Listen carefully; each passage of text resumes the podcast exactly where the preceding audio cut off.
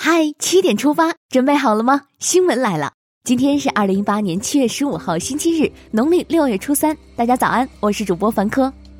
首先来看天气，今天辽宁东部、四川盆地西部、广西南部沿海、广东西南部、海南岛等地的部分地区有大到暴雨，局地有大暴雨。夏季是自然灾害高发季，近期甘肃多地遭遇洪涝灾害，造成十四人遇难。在国外，日本暴雨造成二百零九人遇难，尼泊尔洪水和泥石流灾害已造成五十六人遇难。夏天暴雨经常光顾，大家还是要做好准备。首先，让我们看看习近平主席中东非洲之行前瞻有哪些重要安排。习近平主席将于下周七月十九号至二十四号对阿联酋、塞内加尔、卢旺达和南非进行国事访问，并于七月二十七号至二十八号过境毛里求斯，并进行友好访问。这将是今年三月习近平主席连任中国国家主席后首次出访。发改委、最高法等四部门近日联合下发通知，实现失信被执行人名单信息互联共享，要让老赖无处可逃。国家卫生健康委员会等三部门日前联合印发《医疗机构处方审核规范》，指出，药师是处方审核工作的第一责任人，希望我们的医疗环境更加规范。近日，民航局发布通知，将严格内部人员管理，防止泄露旅客行程信息，强化机场秩序维护，杜绝粉丝机上扰乱秩序行为。聊完国内，让我们把目光聚焦俄罗斯，一起进入世界杯时间。二零一八世界杯季军战，比利时二比零击败英格兰。第四分钟，沙兹利助攻，莫尼耶闪电破门。第八十二分钟，德布劳内直传，阿扎尔单刀低射，锁定胜局。今天晚上二十三点，世界杯将进行总决赛，由法国对阵克罗地亚。说完世界杯，我们再来看一组国际新闻。泰国普吉福福尹诺拉帕昨天在事故救援情况发布会上说，普吉游船翻沉事故四十七名遇难者中，四十六人身份已确认，仍有一具遗体待打捞。泰中两国救援力量目前仍在努力打捞。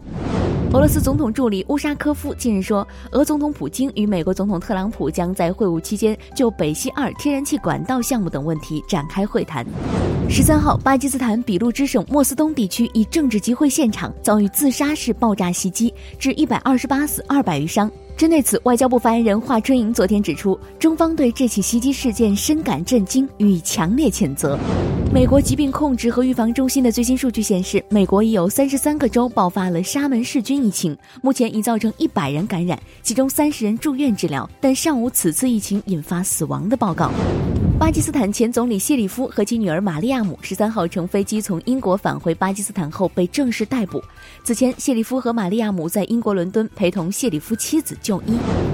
下面是总台独家内容。今天我们来关注毕业典礼上的大学校长致辞。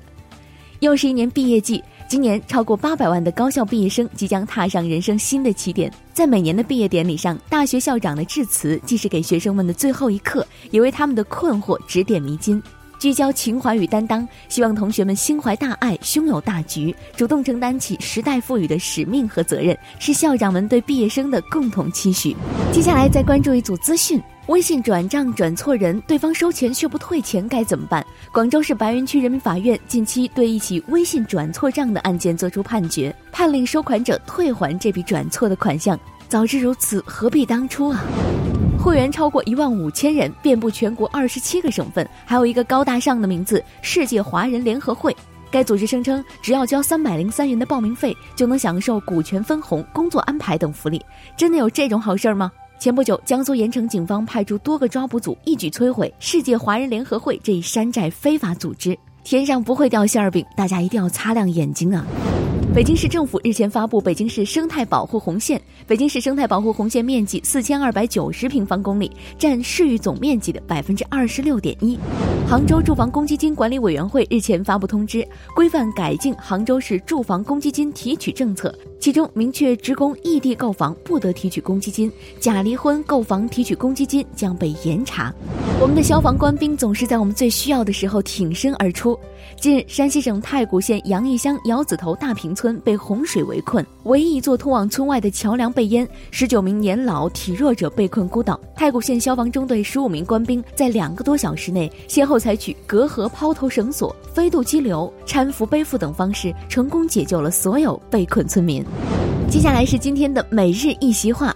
备御不虞。二零一八年一月五号，在新进中央委员会的委员、候补委员和省部级主要领导干部学习贯彻习近平新时代中国特色社会主义思想和党的十九大精神研讨班开班式上，习近平发表重要讲话。在提到面对波谲云诡的国际形势、复杂敏感的周边环境、艰巨繁重的改革发展稳定任务，我们既要有防范风险的先手，也要有应对和化解风险挑战的高招时，习近平使用了典故“备豫不虞”。指出，既要打好防范和抵御风险的有准备之战，也要打好化险为夷、转危为机的战略主动战。备豫不虞最早出现在《左传》文公六年，意思是提前做好防范，以备不测。这是中国长久以来的一个思想观念，也是一种政治智慧。好了，七点出发就到这里，咱们明天见。